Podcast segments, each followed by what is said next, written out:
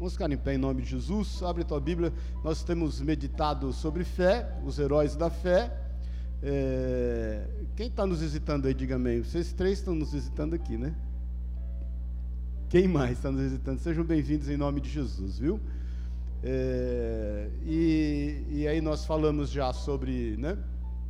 Abel, sobre Enoque, sobre Noé, falamos sobre Abraão. Abraão, eu falei para você que ia demandar um pouco mais de tempo, né? Eu achei que em dois cultos a gente falaria sobre Abraão, mas nós vamos mais que dois cultos. Hoje eu vou falar mais um pouquinho sobre Abraão. Eu ia falar do 17 em diante, mas aí meditando no capítulo 15 de Gênesis, eu entendi que é bom, tem algumas coisas muito tremendas ali, profundas para a gente meditar. Amém, queridos? Quem está feliz, diga amém. amém. Glória a Deus. Vamos abrir em Hebreus, então, no capítulo 11. Nós vamos pegar todos os heróis da fé aí e, e vamos é, meditar em cima de cada um deles. E no versículo 11, até a semana passada eu falei do 8 ao 10, na, na retrasada, né? Hoje nós vamos falar do versículo 11 e 12. Quem achou, diga amém.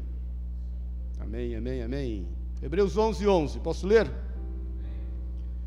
Pela fé, também a própria Sara recebeu o poder para ser mãe não obstante o avançado de sua idade, pois teve por fiel aquele que lhe havia feito a promessa.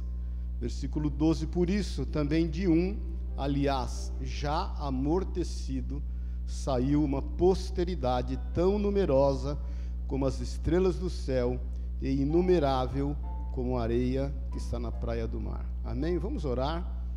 Jesus, obrigado. Obrigado, Senhor, por estarmos aqui nós fomos reunidos aqui pelo Teu Espírito Santo, o Senhor nos convidou aqui. O Senhor é antes de nós, Pai, somos nós que entramos na Tua presença. Não é o nosso louvor, a nossa adoração, nem a nossa dedicação que atrairá o Senhor a nós. Ao contrário, é o Senhor que nos atraiu a Ti. Nós só te amamos porque o Senhor nos amou primeiro. Por isso, Jesus, fala conosco, fala no íntimo no oculto de cada um de nós. O Senhor conhece as nossas necessidades. O Senhor sabe a razão de estarmos aqui nesta manhã. Vem ministrar com liberdade, Espírito Santo de Deus, a fim, Deus, não só de sermos cheios, mas a fim de transbordarmos transbordarmos para a direita, para a esquerda, por onde nós passarmos, que rios de águas vivas fluam do nosso interior, que o Senhor nos envie e nos use, a fim de que o seu nome seja glorificado e que vidas sejam restauradas para louvor da tua glória. Nós não queremos, Deus, ser uma represa de bênção, muito menos de conhecimento. Nós queremos ser um canal, nós queremos ser a voz que clama, ainda que seja no deserto. Por isso, Deus, que esses rios de águas vivas que fluem do nosso interior possam superabundar na vida de quem quer que seja, para louvor da tua glória, Jesus. Amém e amém. Amém? Pode sentar-se, dá um oi para o teu irmão aí, dá um cutucão nele já que se ainda você não pode, talvez, abraçá-lo. Irmãos, Abraão foi um modelo de fé, né? A gente já falou sobre isso, mas eu só quero rever essa questão. É, e é importante a gente entender isso. E, e, a gente vê em Abraão a graça de Deus sendo aplicada na vida dele. A salvação, você sabe, é pela fé por meio, é pela graça por meio da fé. E eu falei isso já, não há duas maneiras de ser salvo. Só há uma maneira de ser, de ser salvo. E é pela graça de Deus. Agora, quero só alinhar alguns pontos com você, antes de nós meditarmos nesse momento na vida de Abraão. Salvação, querido, ela é uma, ela é uma recompensa. Ela é, ela, é um, ela é um presente, quer dizer. Salvação é uma, é uma gratificação de Deus. Ela não é uma recompensa. Muitas vezes nós temos entendido de forma religiosa que, por conta de sermos quem somos, Deus vai se manifestar a nós. Não é por conta de ser quem somos, é apesar de ser quem somos. E a gente não deve tratar a salvação como recompensa, mas a gente deve entender da salvação, do cuidado, do zelo de Deus, simplesmente porque Ele nos ama. É um, é um, é um presente de Deus a nós. Deus, Deus está no princípio de todas as coisas, Ele não está, ele não está no, no fim. Deus não é aquele, aquele pote de ouro que está no final do arco-íris. Não é no fim da nossa carreira que nós vamos nos encontrar com o Senhor, ao contrário, nós só estamos na carreira porque nós nos encontramos com o Senhor, nós somos achados do Senhor, querido. A Bíblia diz que nós somos achados do Senhor. Presta atenção nisso. Se nós somos achados do Senhor, os perdidos aqui eram nós. Amém, querido? Nós estávamos perdidos e o Senhor nos achou. Agora, é importante você entender que aquele que nos achou não vai nos perder jamais. Nós estamos nas Suas mãos, e Ele diz isso, e ninguém nos tirará dela. Então, quando achados por Deus, nós temos que repousar nessa, nessa graça, e, e entendendo que o Senhor está no início, nessa carreira que nos foi proposta, Ele tem andado conosco. Não é que nós vamos andar e, e, dependendo das nossas atitudes, ou dependendo do nosso comportamento, nós vamos encontrá-lo no final. Não, ele nos chamou, nós estávamos perdidos, nós somos achados, por sermos achados, jamais ele irá nos perder. Nós sabemos que isso não é uma recompensa, não é um mérito daquilo que temos feito, mas é um presente de Deus para nós, e nessa caminhada, nessa jornada, é Ele, como diz a palavra de Deus, que nos toma pela mão direita e que nos ajuda. É nisso que nós depositamos a nossa fé, é, é, nisso que nós acreditamos, e é nisso que nós também descansamos, é nisso que nós repousamos, quando a gente se depara com essa nossa natureza carnal, que não é fácil, entendendo os nossos limites, sem contudo deixar de crer naquele que nos chamou. E saber que aonde nós não podemos mais, Ele vai estar conosco. Amém, querido, até aqui? É, eu, eu, queria, eu queria que você entendesse bem isso, irmãos. Outra coisa importante da gente entender é que quando você se lembra que para a expiação do pecado antes de Jesus, o pecador ele tinha que levar a sua oferta para o sacerdote. Lembra-se disso? E na época da Páscoa, o cordeiro sem mácula, né, sem nenhum defeito, preparado por dez dias aproximadamente, ele era sacrificado. Agora, é importante você lembrar-se que o sacerdote ele inspecionava o cordeiro, não inspecionava o pecador. Amém, irmãos?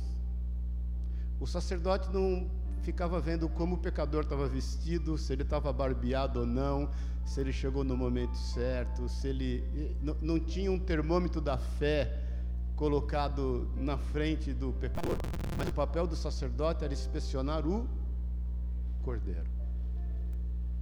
Jesus foi aprovado se entregou como sacrifício por amor à tua vida. Isso nos tornou seus filhos. Isso nos fez ser quem somos. Então, é nisso que, que é, é isso que fundamenta a nossa fé. É isso que fundamenta o nosso relacionamento com o Senhor. Aí é um relacionamento, irmãos. E em função desse relacionamento, nós o adoramos, nós queremos andar com Ele. Quando nós sabemos disso, nós queremos caminhar na Sua presença.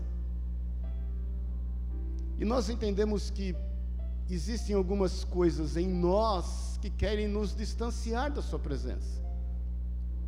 E aí nós vamos nos vencendo a cada dia, a cada instante, diminuindo, a fim de que Cristo cresça em nós e a fim de que nós possamos realmente estar e andar na Sua presença. A palavra de Deus diz que aquilo que faz separação entre nós e Deus são os nossos delitos e pecados.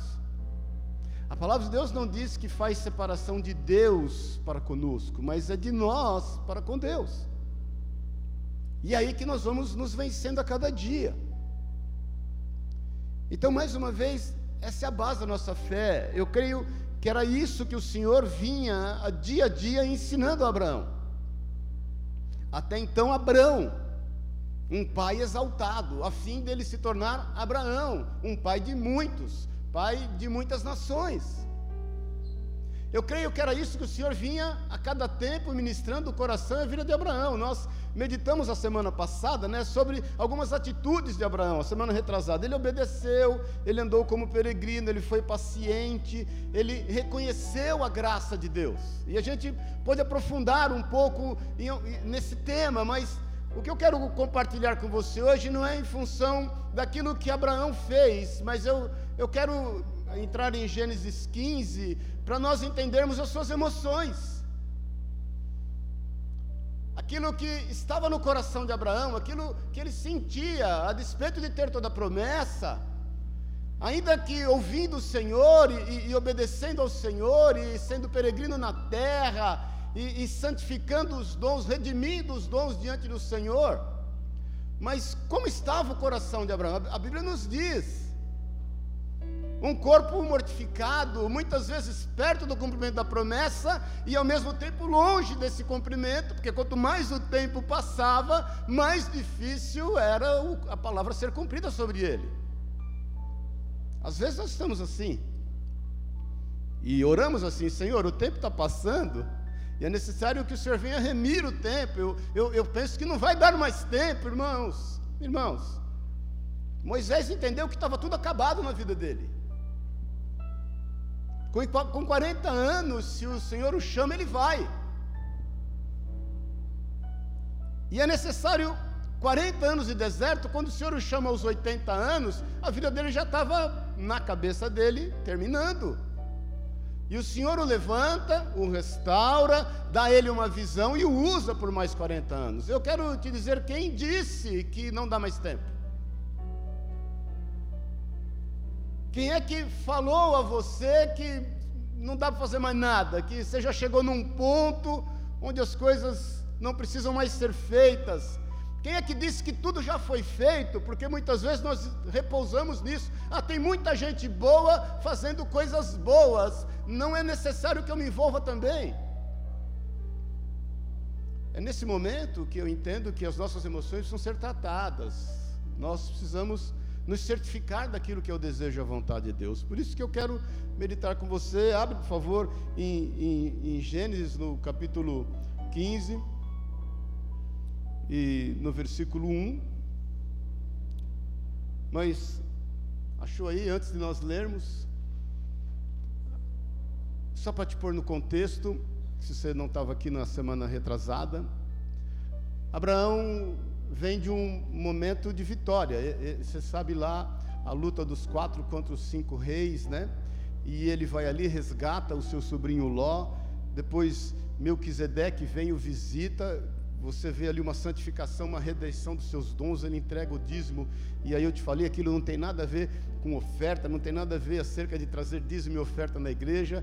Tem a ver dele, dele, dele estar trazendo redenção e reconhecendo que foi por graça tudo que Deus deu a ele. Depois ele rejeita o favor do rei de Sodoma, que fala para ele assim: Olha, eu te dou os bens que você quiser e você me entrega o povo. E ele falou: Não, eu não vou entregar o povo e eu não quero nada teu para que ninguém venha dizer que foi você que me enriqueceu.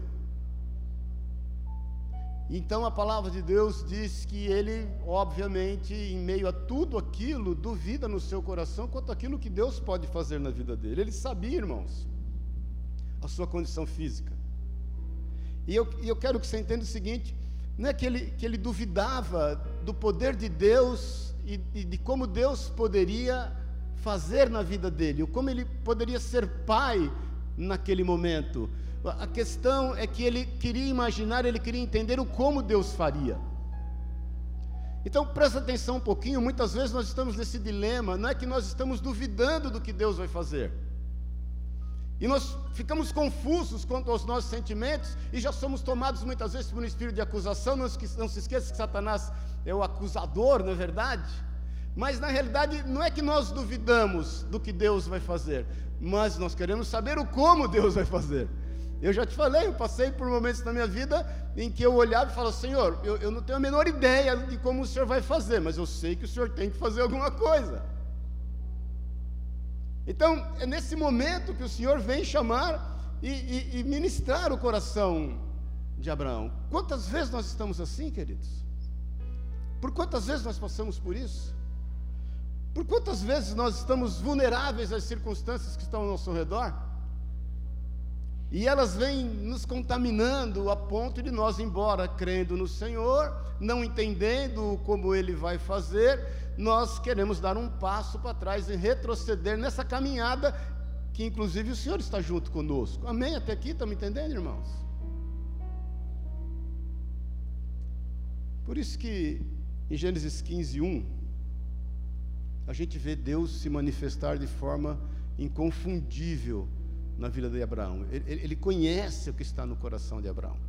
Ele sabe o que Abraão precisa naquele momento. E diz assim: depois desses acontecimentos, nós já falamos desses acontecimentos, na é verdade, veio a palavra do Senhor a Abraão numa visão e disse: Não temas, Abraão, eu sou o teu escudo, o teu galardão será sobremodo grande. Existem quatro pontos rapidamente aqui que eu quero compartilhar com você que eu vou aprofundar um pouquinho mais para frente. Mas nesse, nesse versículo tem quatro pontos que é importante você entender o como Deus se encontra conosco. O primeiro ponto aqui na vida de Abraão é diz assim: veio a palavra do Senhor. É a primeira vez na Bíblia que essa expressão é usada.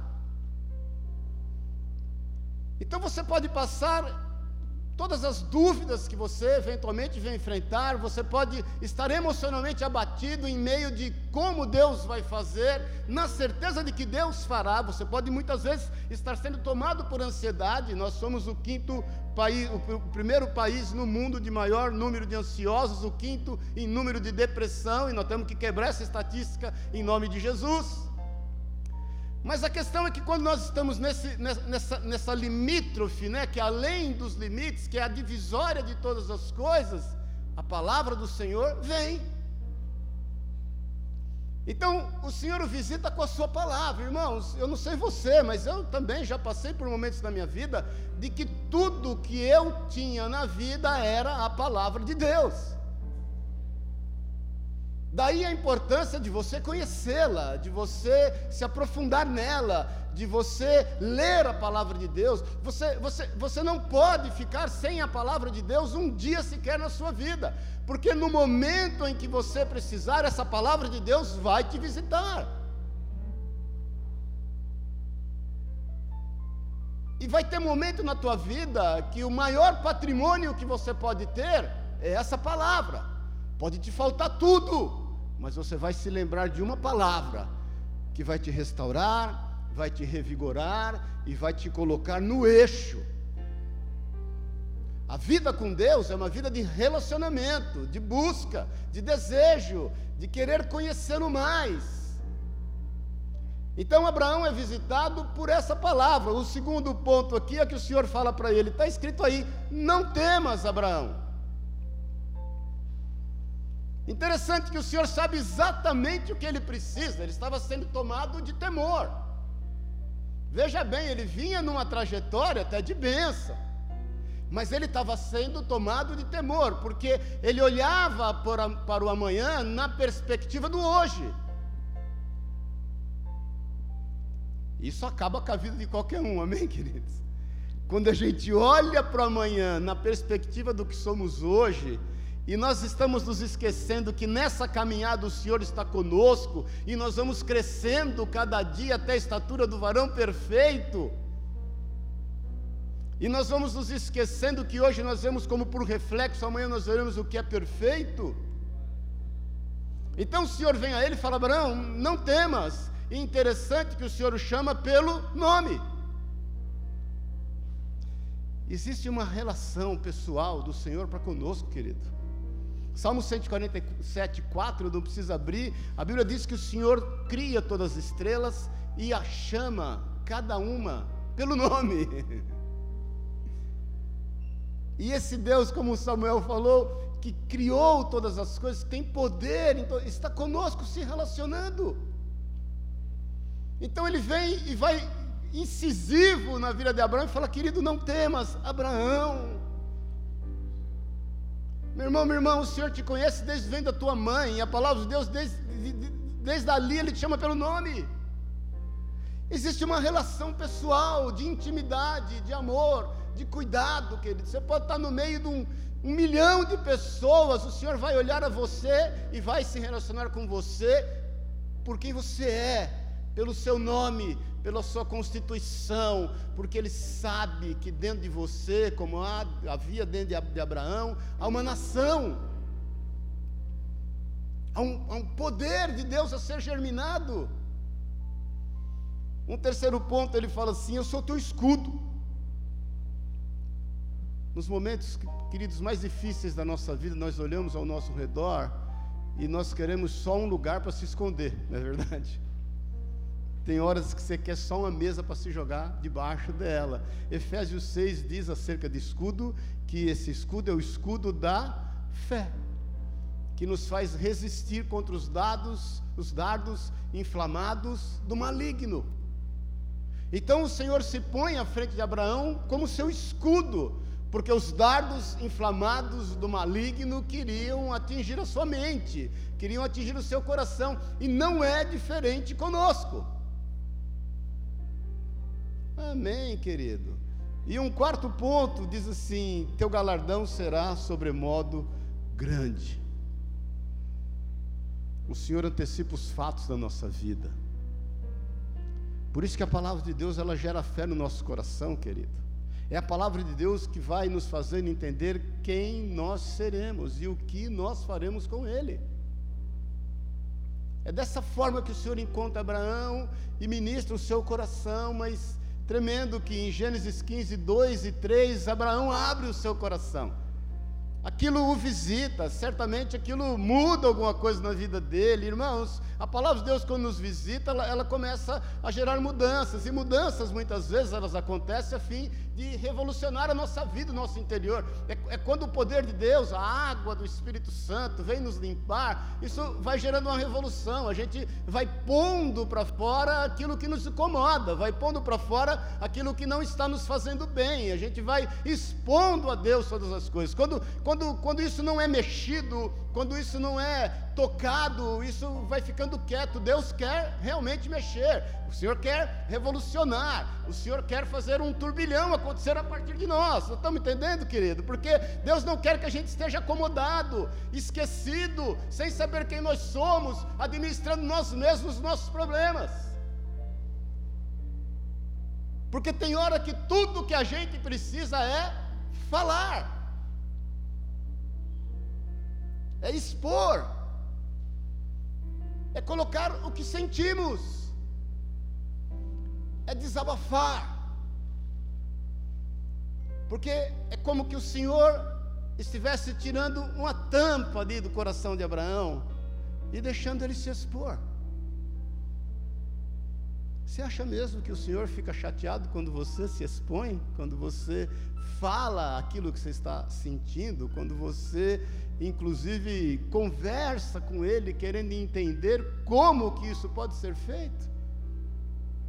E no versículo 2 e 3 diz assim: Respondeu Abraão: Senhor Deus, que me haverás de dar se continuo sem filhos?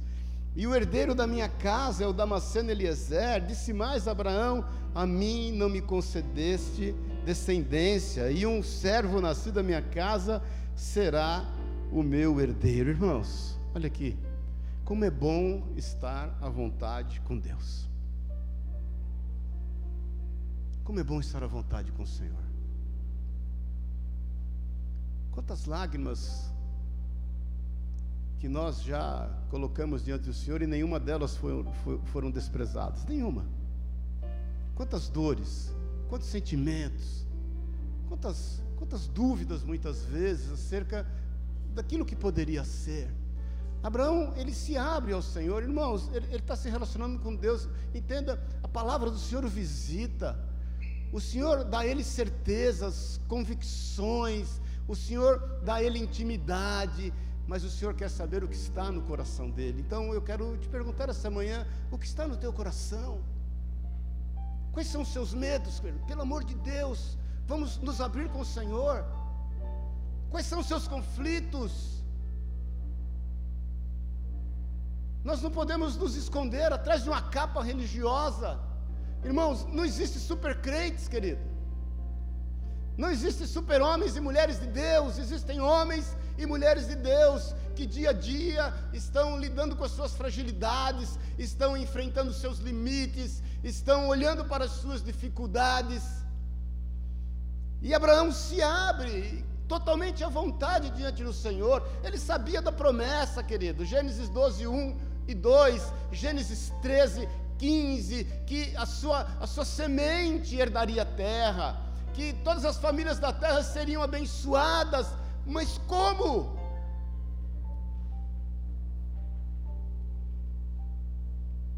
Como? Eu tenho plena convicção que aquilo que o Senhor tem compartilhado com você, você tem desejo de compartilhar. Mas muitas vezes nós olhamos e pensamos como, em meio a tantas, às vezes, deformações que a gente enfrenta, tantas situações que nós olhamos para o espelho, porque irmãos, olha aqui para mim, você sabe quem você é, você se conhece, E por olhar para você no estado em que muitas vezes você está, você entende que é humanamente impossível. E humanamente é impossível mesmo. Era o caso de Abraão, ele se conhecia. Ele já é um homem avançado em idade. Você leu comigo aí em Hebreus 11, 10 e 11, quando a Bíblia diz que Sara creu, e ali se, alguns estudiosos dizem que o sujeito da frase ali é Abraão, porque a promessa foi para ele. E no versículo 11, que ele estava mortificado, então Abraão sabia da sua realidade, ele, ele entendia das suas limitações, mas como? Como que isso poderia acontecer?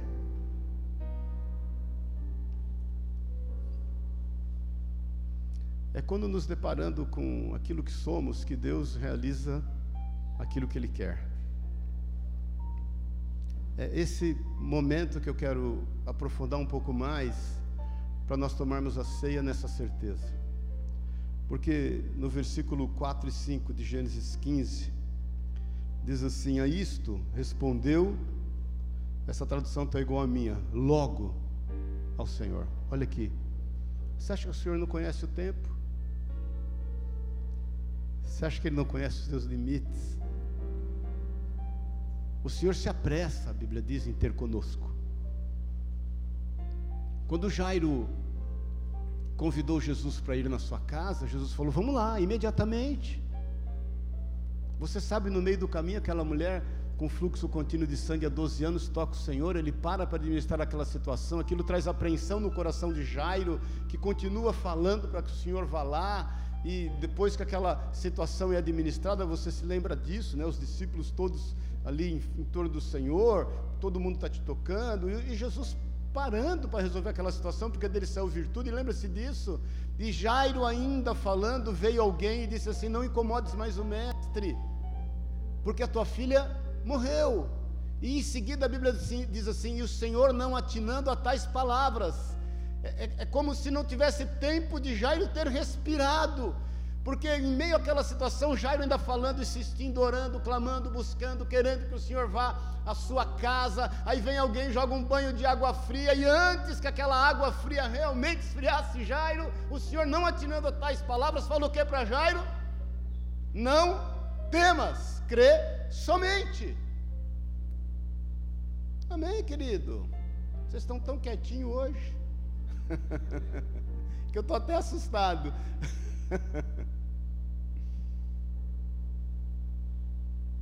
Por isso que logo, irmãos, irmãos,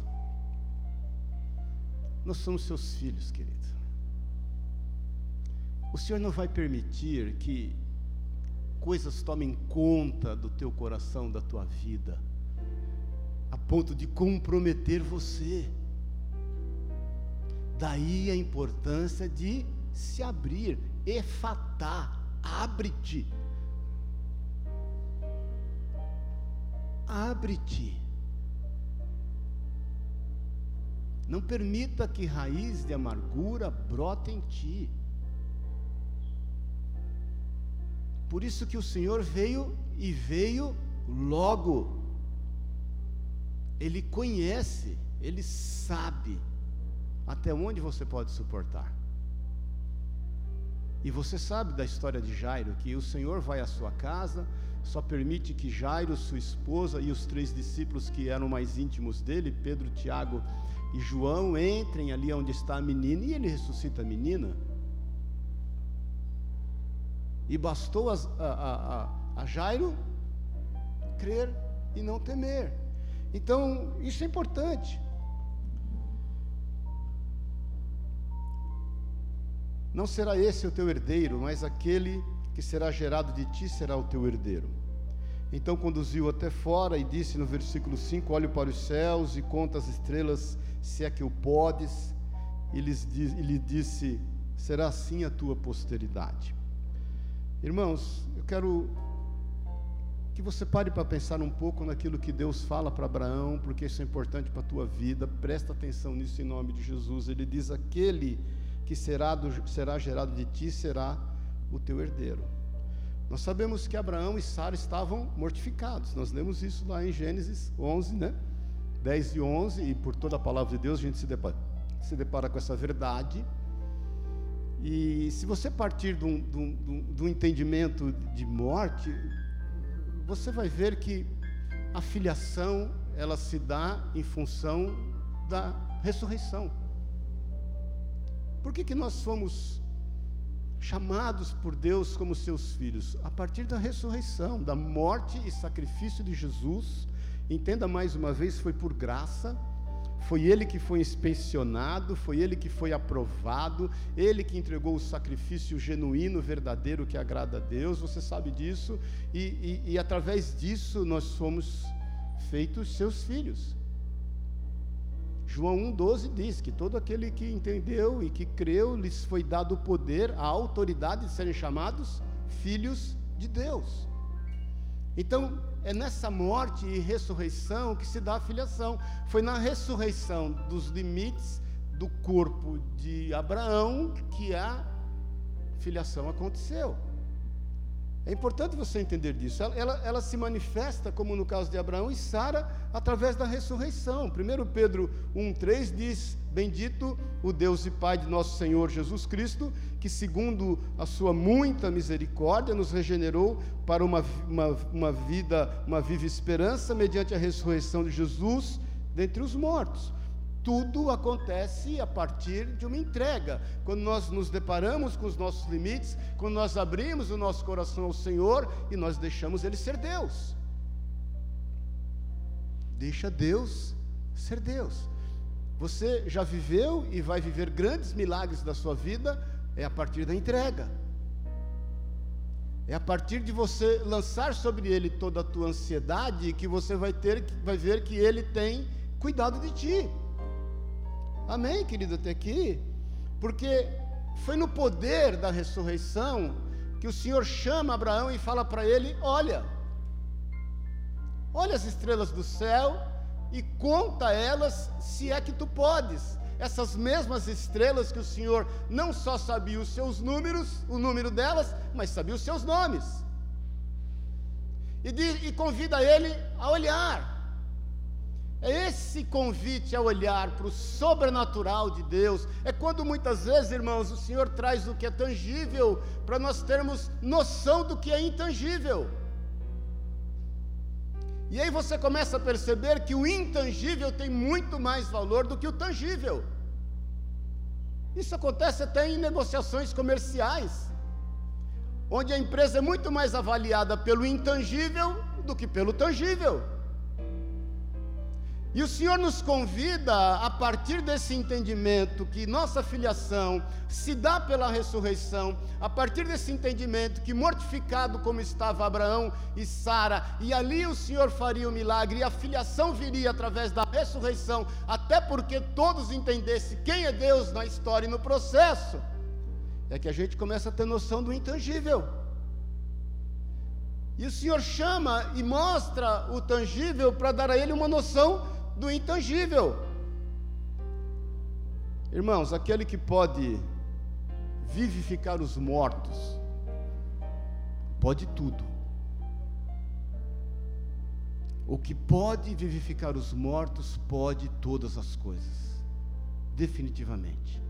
Efésios, no capítulo 2, e nós estamos terminando, versículo 4 diz assim: Mas Deus, sendo rico em misericórdia, por causa do grande amor com que nos amou, estando nós mortos em nossos delitos, nos deu vida, juntamente com Cristo, pela graça sois salvos.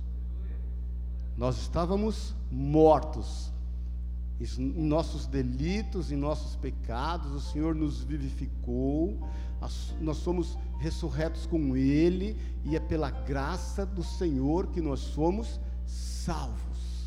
Você está muito quietinho hoje, dá uma salva de palmas a Deus, que você está me assustando. De tão quietinho que você está.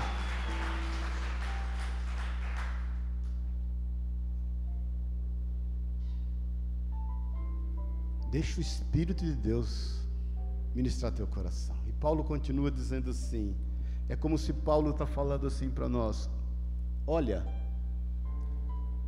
eu, o apóstolo Paulo está falando assim: Deus conhece a tua condição, Ele sabe que você está morto nos seus delitos e nos seus pecados, Ele sabe a tua situação. Paulo nos convida a dizer assim, dizendo assim: olha, versículo 6 ele diz assim: e junto, juntamente com Ele nos ressuscitou e nos fez assentar nos lugares celestiais em Cristo Jesus.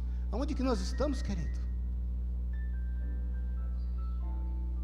Quando você ora, você ora da terra para a terra ou você ora do céu para a terra? Qual é a tua posição em Cristo? É nisso que reside a nossa fé. Por isso que tudo é possível ao que crê. Porque o que crê não vê impossibilidades. Porque o que crê tem o coração alinhado àquilo que é o desejo e a soberania de Deus. Deus é soberano. Irmãos, a questão da, da, da, da herança de Abraão nasceu aonde? No coração de Abraão ou no coração de Deus? Quem escolheu quem? Quem chamou quem? Quem achou quem?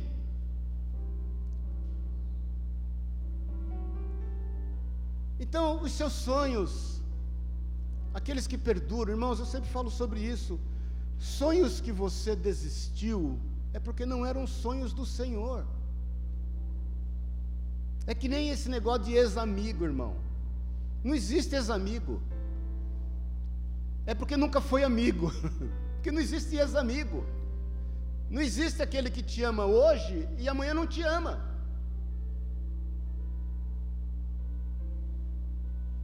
Amém, queridos? Então, os sonhos que ainda perduram, e, e, eu, e eu te peço para pensar em dois segundos Quais são os teus sonhos? Você tem enumerados. E quais são os teus sonhos que ainda estão se demorando a cumprir?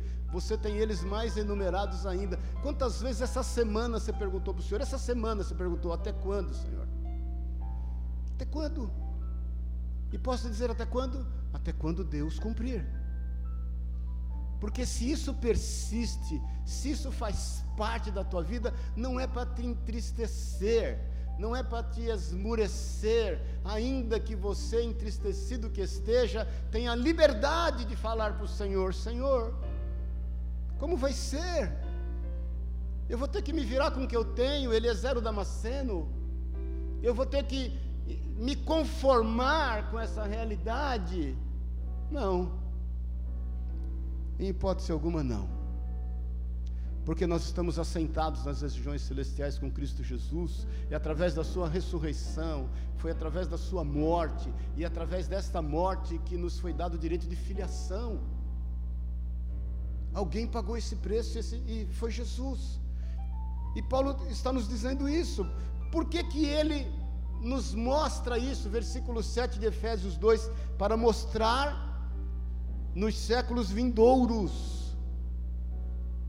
e aí eu te convido para entender e, e receber a mesma forma como Abraão recebeu do Senhor: olha, Abraão, olha, olha para aquilo que eu vou te mostrar. Para mostrar nos séculos vindouros a suprema riqueza da sua graça, em bondade para conosco em Cristo Jesus. Por quê? Versículo 8. Quem está vivo, diga amém. Vamos ler juntos. Porque pela graça sois salvos mediante a fé, e isso não vem de vós, é dom de Deus, glória a Deus por isso. Dá uma salva de palmas a Deus, porque se dependesse de nós,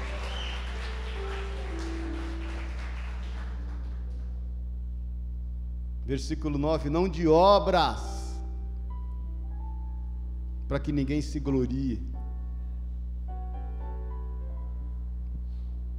Versículo 10: Pois somos feitura dele criados em Cristo Jesus para as boas obras, as quais Deus de antemão preparou para que andássemos nelas. As obras são resultados da fé. Não é a fé que resulta, não é, não é da fé, amém? Não é, não é, a gente não faz obra para poder ter fé. As obras que nós fazemos são resultado daquilo que nós cremos. E glória a Deus por isso, querido. Glória a Deus porque nós somos feitura dele. Nós somos criados em Cristo Jesus para isso. Irmãos, quando a Bíblia nos convida a sofrer pelo reino, não é sofrer para alcançar o reino. Muitas vezes as pessoas confundem isso. Eu tenho que pagar o preço. Não é isso, não, irmão. O preço já foi pago. Você não tem que pagar preço nenhum. O preço para alcançar o reino já foi pago. É a partir daí que você paga o preço. Você paga o preço é pelo reino. Você paga o preço para ser como Cristo é. Cristo sofre e sofreu pela sua igreja. Nós sofremos também. Por quê? Porque reside em nós o desejo, reside em nós nos ocuparmos com aquilo que é o desejo de Deus. É o que Daniel, o Daniel falou aqui na ministração da oferta, é aquele samaritano que pagou o preço em se ocupar pelo reino. O sacerdote, o levita, já tinham pago o preço para conquistar o reino. E eles vieram do ambiente de culto, deixaram o templo, entenderam que já tinham feito tudo o que tinha que fazer. É a diferença do religioso, do servo, daquele que é filho e que paga o preço para poder implantar o reino. Amém, irmãos? Para terminar, vamos ficar em pé em nome de Jesus para ministrar a ceia. Gênesis 15, 6 e 7. Diz assim: Ele creu no Senhor já Abraão, né? E isso lhe foi imputado para justiça. Aquilo passou a ser justiça na vida dele de Deus. Ele continuou crendo, irmãos.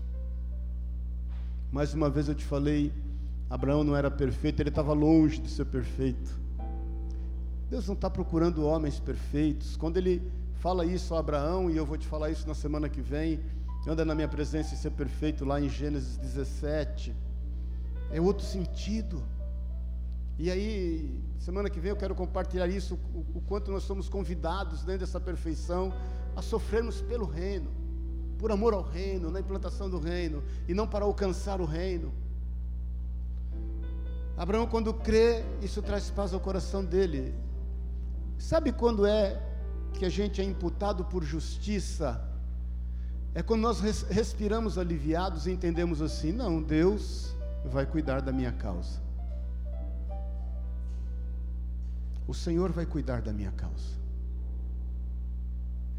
Não é meu mérito, não é meu esforço, não, não, não são as minhas prerrogativas, não são as minhas influências. Irmão, olha aqui para mim.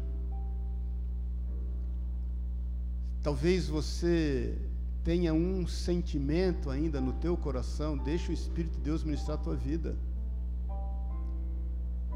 De que, se não for por intermédio de você as coisas não aconteçam, e é pelo contrário. Nos é imputado por justiça quando nós entendemos: tem alguém cuidando da minha causa. O filho pródigo, quando retorna para casa, lembra-se disso? O que, que aconteceu? Quem se lembra, diga amém.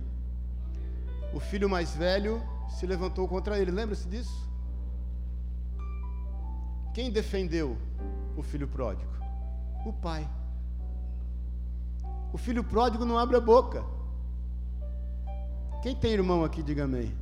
Você ficaria quieto? Ou você ia na jugular do teu irmão? Com quem você mais briga? Com quem você tem mais intimidade. Não é assim? Tem briga, vamos falar a verdade, que só com o irmão, né? não dá para ter com outros. Não é assim? Com o irmão dá para ter. Imagine o filho pródigo com toda essa liberdade. Ele, ia, ele poderia voar na jugular dele. No entanto, ele não abriu a boca, ele creu. Isso lhe foi imputado por justiça. Quem operou justiça para com a vida dele, sendo ele quem é? Um pródigo. Viveu dissolutamente, arriscou todos os bens e perdeu, deu o pai como morto, virou as costas para a família. E quando ele voltou, o pai o abraçou, a despeito do seu cheiro. Ele não estava cheirando como filho, ele estava cheirando como alguém que estava totalmente no mundo, cheirando aos os porcos. O pai cobre a sua vergonha, presta atenção nisso em nome de Jesus. Porque aquele filho, diz o pai, estava morto e reviveu.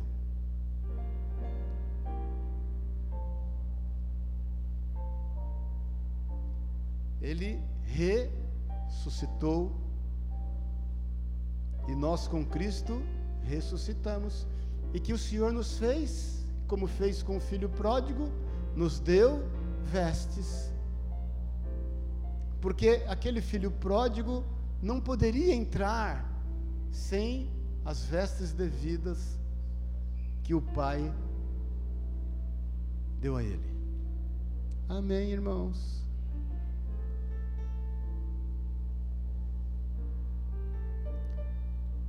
Deixa a justiça de Deus tomar conta do seu coração.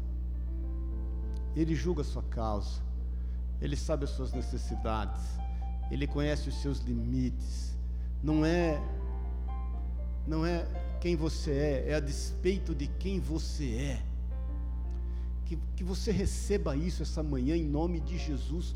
E, irmãos, e que isso tome o teu coração e, e impregne na tua vida de um jeito. Para que você realmente confie no seu Senhor.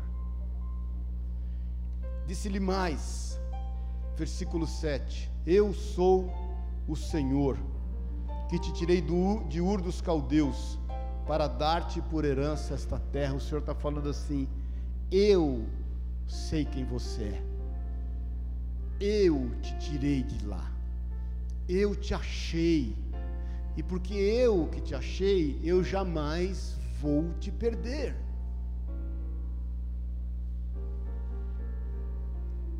Sabe quando você vai se tornar esse filho? Nunca. Deus tem seus meios. Ele vai te alcançar. Ele pagou um preço pela tua vida. Hoje é manhã de ceia, irmãos. Muitas vezes nós ficamos nessa luta, né? Deus escreveu meu nome no livro da vida. Aí eu pequei, Deus apagou meu nome no livro da vida.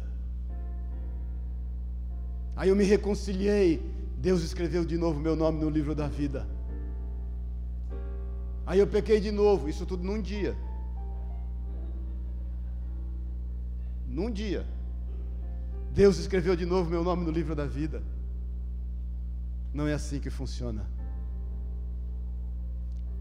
Ele escreveu o seu nome no livro vida. Nós somos seus filhos. Aplauda o Senhor que você vai acordar hoje em nome de Jesus. Eu não vim pregar aqui para você dormir. Eu sei que o piano tá bom, que você tá meio que zen.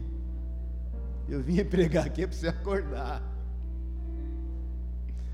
Seu nome está no livro da vida. Existe uma herança a partir de ti. Amém, queridos? Feche os teus olhos.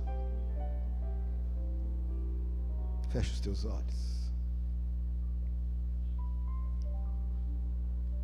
O Senhor vive. Quero cantar isso com você. O Senhor vive. E porque Ele vive, nós podemos crer no amanhã.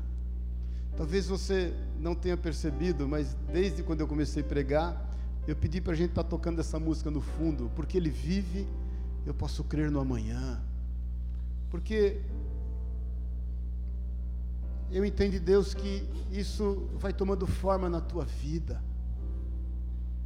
E eu quero que você creia, que você declare isso, porque isso lhe será imputado por justiça.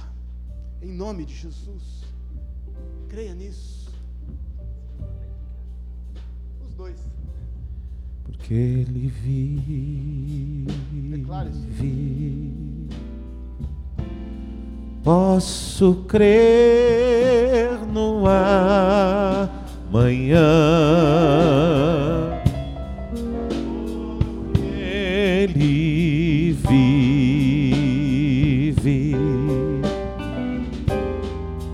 temor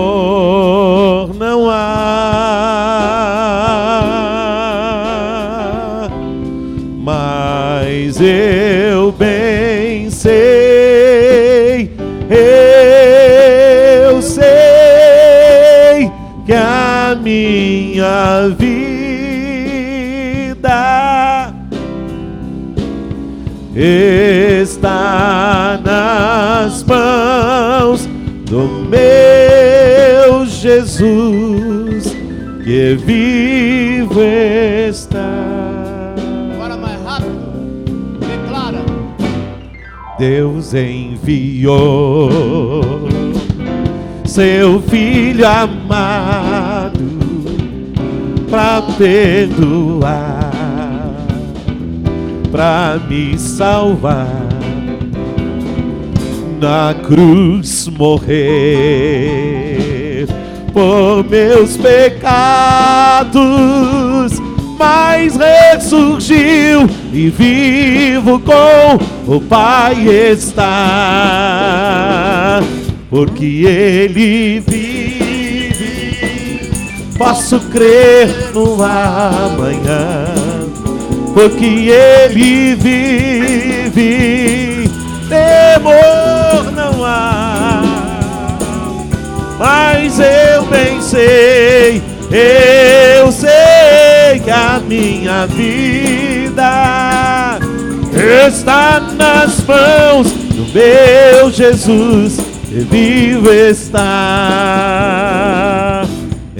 Enquanto enfim chega a hora em que a morte enfrentarei. Sem medo, então terei vitória. Irei à glória do meu Jesus vivo está, porque Ele vive. Posso crer no amanhã, porque Ele vive, temor não há, mas eu bem sei, eu sei que a minha vida está meu Jesus, e vivo está teus olhos. Feche os teus olhos na liberdade. Aleluia. Aleluia. Feche os teus olhos na liberdade. Antes de nós tomarmos a ceia, eu quero orar com você. Quais são, queridos, os seus medos? Quais são as suas aflições? Mas ainda, quais são os seus conflitos? Talvez tudo que Abraão perguntava para o Senhor era: por que eu? E, mas como isso pode acontecer? Eu sinto pelo Espírito Santo de Deus que aqui hoje, nessa manhã, tem muito potencial reprimido. Rachere canta lá, bassorie canta lá. Merecô, basserie canta lá. Tem muito potencial reprimido. Tem tanta coisa, querido, querida, que o Senhor quer fazer por intermédio de você e você tão limitado nos seus sentimentos, tão atacado nos seus pensamentos.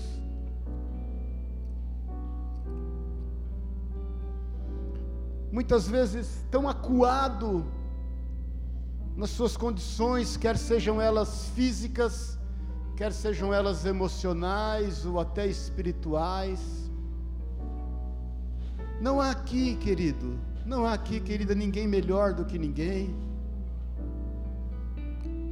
Eu quero te desafiar essa manhã a se dispor a fazer, passo a passo. Eu quero te convidar essa manhã a começar do entorno da tua vida. O coração do Senhor pulsa por vidas, querido. O coração de Deus pulsa por vidas. E tem tanta vida arrolada na tua vida, a começar da tua casa, o seu núcleo familiar, o seu núcleo social, o seu núcleo profissional. Deixa eu te falar uma coisa, em nome de Jesus, eu quero que você ouça isso, porque em nome de Jesus que eu te falo, você é tão importante para o Senhor.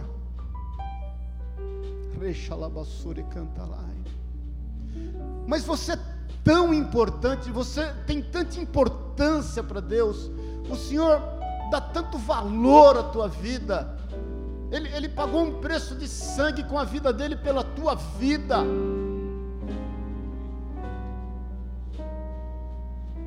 Tem tanto valor em você. Talvez você tenha tido um histórico de rejeição. Talvez você tenha tido um histórico de perseguição.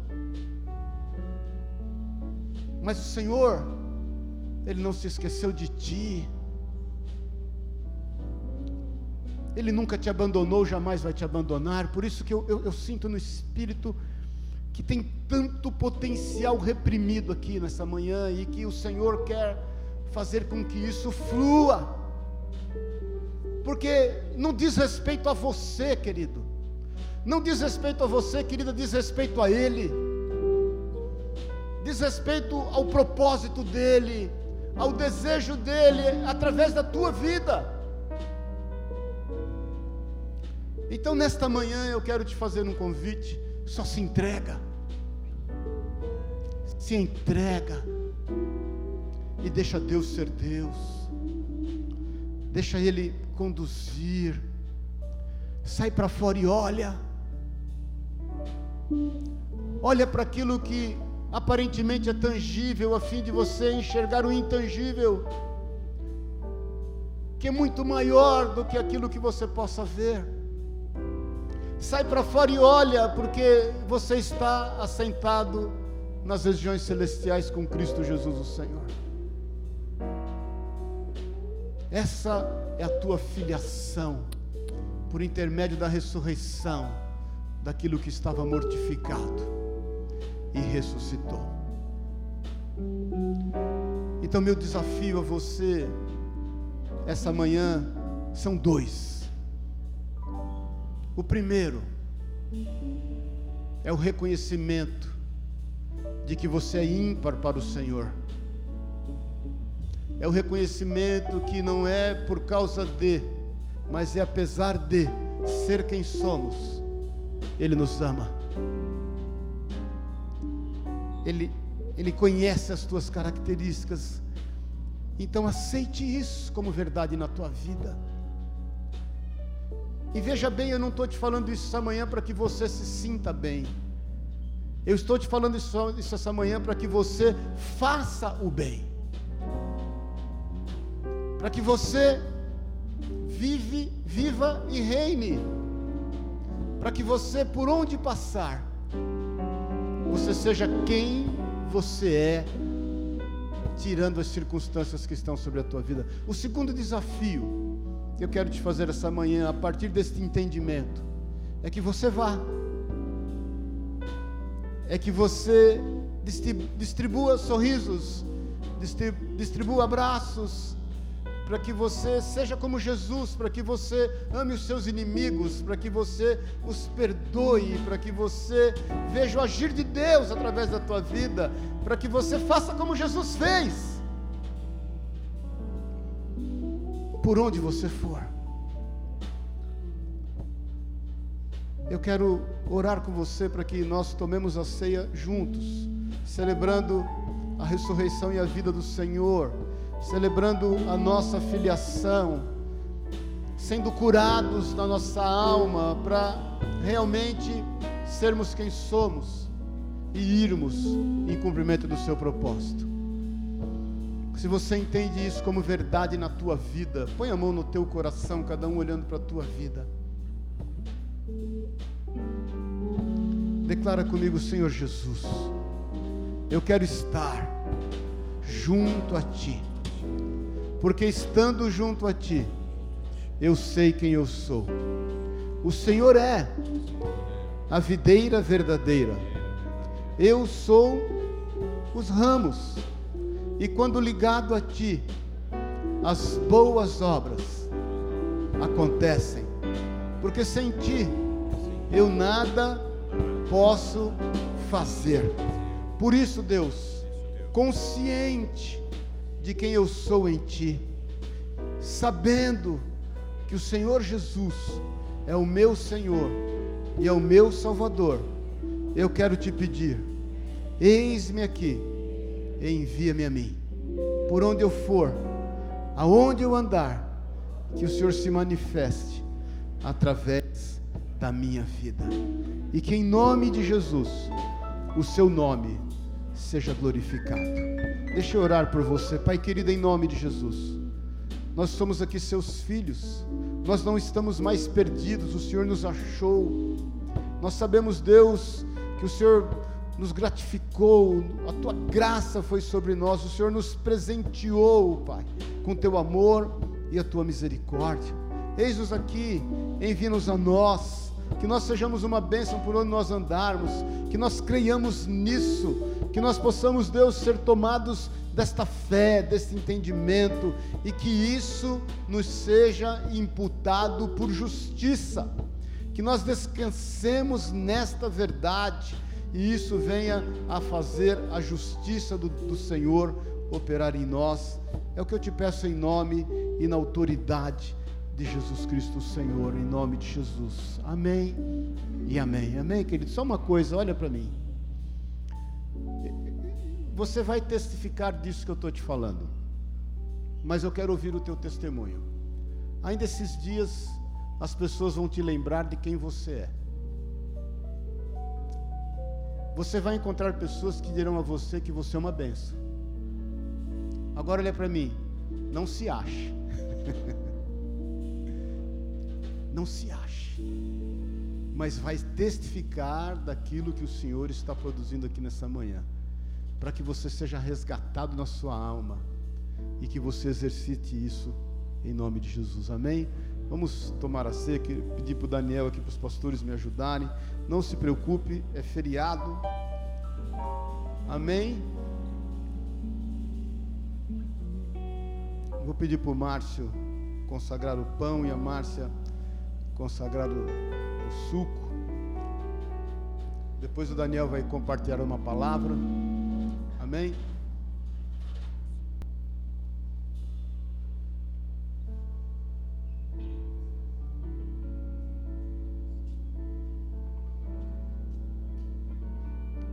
Vamos fechar nossos olhos. Pai, nós estamos aqui reunidos para celebrar aquilo que o Senhor fez por nós ali na cruz e entregou o seu corpo ali para ser sacrificado pela vida de cada um de nós. E esse pão aqui, Pai, representa o seu corpo, por isso nós queremos entregá-lo em tuas mãos, consagrá-lo, agradecer a Ti por esse sacrifício que um dia o Senhor fez pela vida de cada um de nós nos trazendo salvação, escrevendo o nosso nome ali no livro da vida. E nós te louvamos por isso, por esse privilégio de estarmos aqui celebrando e relembrando, trazendo a memória daquilo que o Senhor fez por nós. É o que nós oramos em nome de Jesus. Amém. Senhor, nós te agradecemos pelo teu imenso amor, porque o Senhor nos amou quando ainda éramos pecadores. E nós consagramos agora esse suco ao Senhor, que representa o seu sangue derramado ali na cruz por amor a nós e que nos lava e nos redime de todo pecado e nos, nos, nos proporciona nos aproximarmos de Deus. Em nome de Jesus, nós te louvamos, te agradecemos, te engrandecemos e consagramos ao Senhor, em nome de Jesus. Amém.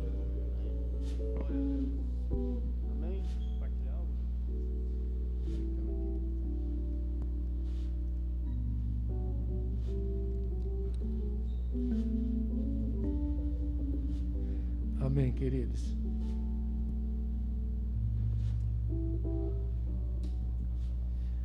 Amém. Quero só deixar um versículo aqui com você. 1 Coríntios 10, 16, 17 diz assim: porventura, o cálice de bênção que abençoamos não é a comunhão do sangue de Cristo? E o pão que partimos não é porventura a comunhão do corpo de Cristo? Porque nós, sendo muitos, somos um só pão e um só corpo, porque todos participamos do único pão. Ele fala da bênção aqui, né? Que é a ação de abençoar.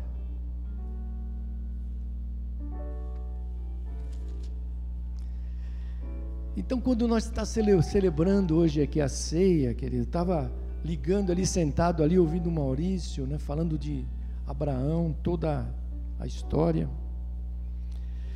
nós somos chamados exatamente para aprofundar a importância. E eu vim isso, vim hoje pensando nisso no meu coração, a importância, a necessidade da nossa comunhão com Cristo. E a Santa Ceia, esse pão, simboliza exatamente isso, querido. Aleluia. Se você, eu lembro que eu vim de uma igreja que teve um momento que não era esse momento como nós fazemos aqui, mas nós partimos o pão. Vinha um pão mesmo, e cada um tinha um pedaço, tirava o seu pedaço ali. E era um único pão, que era partido em pequenos pedaços. E é interessante, mas que continuava sendo o pão, querido. Você entendeu isso? Aleluia. Embora havia, se transformado em, em pequenos pedaços. E é isso que o apóstolo Paulo está dizendo aqui. Há uma unidade de amor, há uma unidade que nós estamos ligados, há uma unidade que nós estamos certos da palavra do Senhor e ele diz aqui, terminando aqui, somos dependentes do único pão, que é Cristo Jesus. Então tudo, não interessa a placa, o que você é, nós somos dependentes deste único pão que é Cristo. Então o cálice da bênção, que ele termina aqui dizendo, né? É a comunhão do corpo de Cristo. Por isso que não tem restrição aqui, querido. E ele diz aqui, olha, é interessante isso aqui. É a comunhão do sangue. Então o cálice que nós estamos aqui foi abençoado, representando aqui, é a comunhão do sangue. E você já pensou nisso? O sangue é perdão, querido. O sangue é liberdade. O sangue é sem culpa. Você entendeu isso? Então ele cria uma comunhão, porque nós somos abençoados nessa jornada, pela comunhão do sangue, deste cálice. E ele diz assim: e o pão que nós partimos, aqui está até partido, né? É a comunhão do corpo de Cristo. Significa o quê? Força. Força, querido. Aleluia. Direção, segurança. Aleluia. Então, quando nós comemos esse pão aqui, material, feito, ele simboliza o perdão, a segurança, a liberdade que há em Cristo Jesus. Então, esta comunhão, querido, faz parte da nossa vida. A ceia faz parte desse momento em que Deus está dizendo para cada um de nós: aleluia, há uma comunhão de Cristo em nós. E é isso que o Maurício pregou aqui hoje. Abraão foi imputado por justiça. Sabe, o sangue e o corpo de Cristo, ele nos imputam, querido, essa justiça de Deus, essa justificação de Deus sem nós merecermos. Então, quando você toma o cálice e come o pão, você está dizendo: Este é o cálice da bênção do Senhor para minha vida. Aleluia. Então, se Ele é o cálice da bênção, nesta manhã você pode ser curado aqui. Você pode ser restaurado aqui. Porque este é o cálice da comunhão do sangue e do corpo de Cristo para a tua vida. Amém, querido? Só isso, passei um pouquinho aqui. Vamos louvar a Deus, vamos nos servir, amém? Sai do teu lugar. Amém? Vamos louvar o Senhor? O Rei da Glória, o Rei dos Reis, Senhor Senhores soberano Deus é Jesus, é Jesus, é Jesus.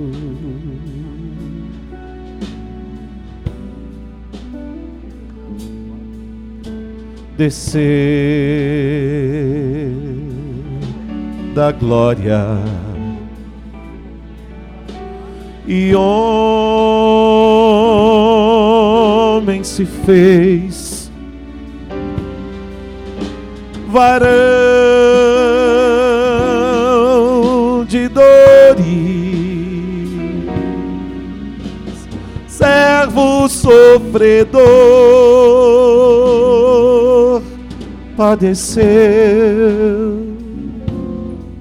Sim, Jesus padecer.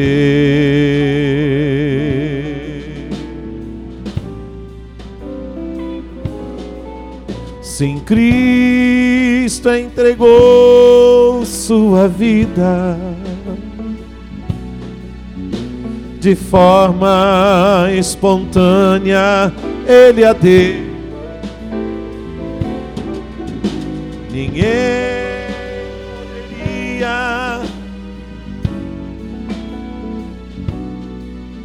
foi seu próprio amor que moveu.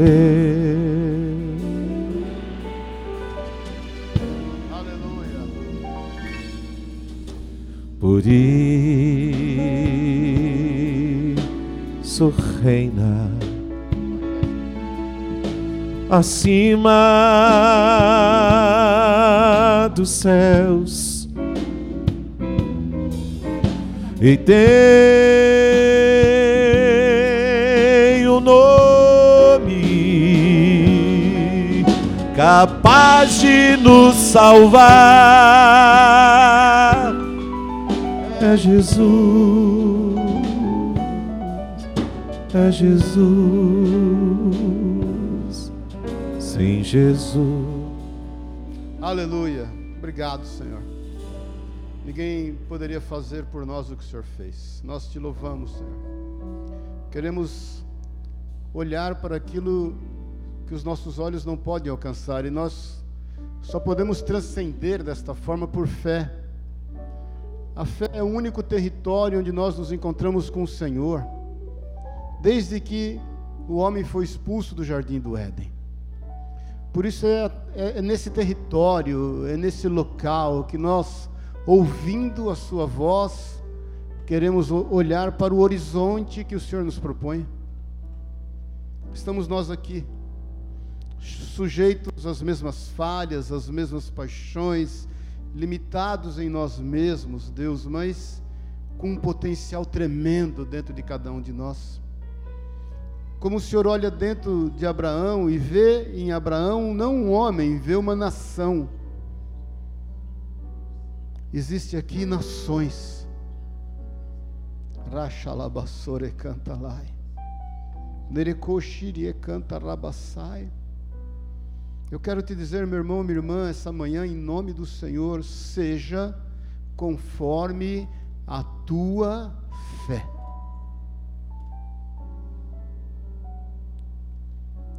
Seja conforme a tua fé. Eu só te lembro o que Efésios 3:20 diz, porque Deus é poderoso para fazer infinitamente mais do que pedimos ou pensamos. Eu não quero me alongar, mas eu preciso te dizer isso. Grandes coisas tem o Senhor a fazer por nós. Grandes coisas por nosso intermédio. Por isso, dê liberdade aos sonhos que o Senhor colocou no teu coração. Viva essa palavra. Entenda disso. Olhe ao teu redor acima das circunstâncias. Você é um atalaia do Senhor. Os atalaias estão no alto das torres, e quanto mais alto da torre você está, mais longe você enxerga. Pense nisso. O Senhor te fez assentar nas regiões celestiais para que você enxergue longe. O homem e a mulher de Deus discerne bem todas as coisas. Que você celebre esta ceia crendo nisso e vivendo isso para louvor da glória do nome do Senhor. É a partir de você que o Senhor vai fazer grandes coisas. É a partir de você. Levanta o teu pão comigo. Declara, Senhor, eu me alimento da tua palavra.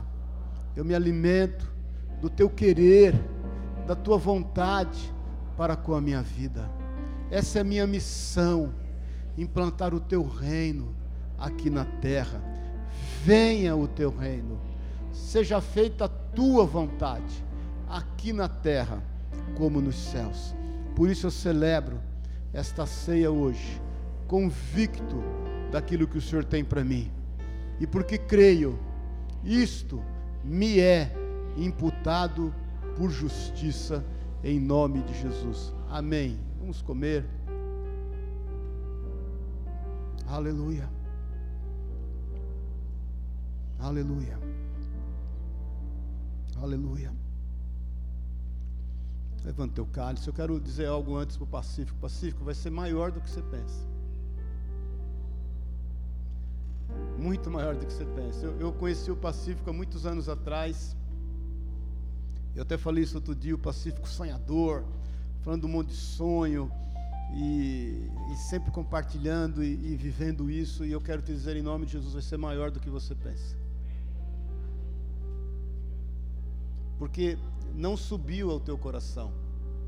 Os teus olhos ainda não viram e os teus ouvidos ainda não ouviram as grandes e maravilhosas coisas, as coisas que estão ocultas que o Senhor vai fazer diante de você. Em nome de Jesus. Creia nisso, querido. Declara comigo, Senhor Jesus. Obrigado, porque o Senhor pagou por mim um preço de sangue que ninguém poderia pagar. Eu te louvo, porque eu estava perdido e o Senhor me achou. E eu sou convicto de que quem me achou, que é o Senhor, jamais me perderá. Eu estou nas Suas mãos, descanso nessa verdade, porque sei que ninguém me tomará destas mãos cravejadas pelo amor que o Senhor tem pela minha vida. É o que eu declaro, em nome de Jesus. Amém. Aleluia. Glória a Deus. Dá salva de palmas a Deus aí. Amém? Amém, querido. Antes nós louvarmos a Deus com o amor de Deus o Pai. Adiantamos a hora hoje, irmãos. Folgamos no horário hoje, hein? Futebol Clube. Que o amor de Deus o Pai, a graça eterna de Jesus Cristo, nosso Senhor e Salvador, e que a unção, o poder, o consolo e a companhia do Espírito de Deus te leve em paz. Vá em paz, porque você é um realizador, uma realizadora no Senhor, e Ele é o Senhor da sua vida. Em nome de Jesus. Amém. E amém. Glória a Deus. Aleluia.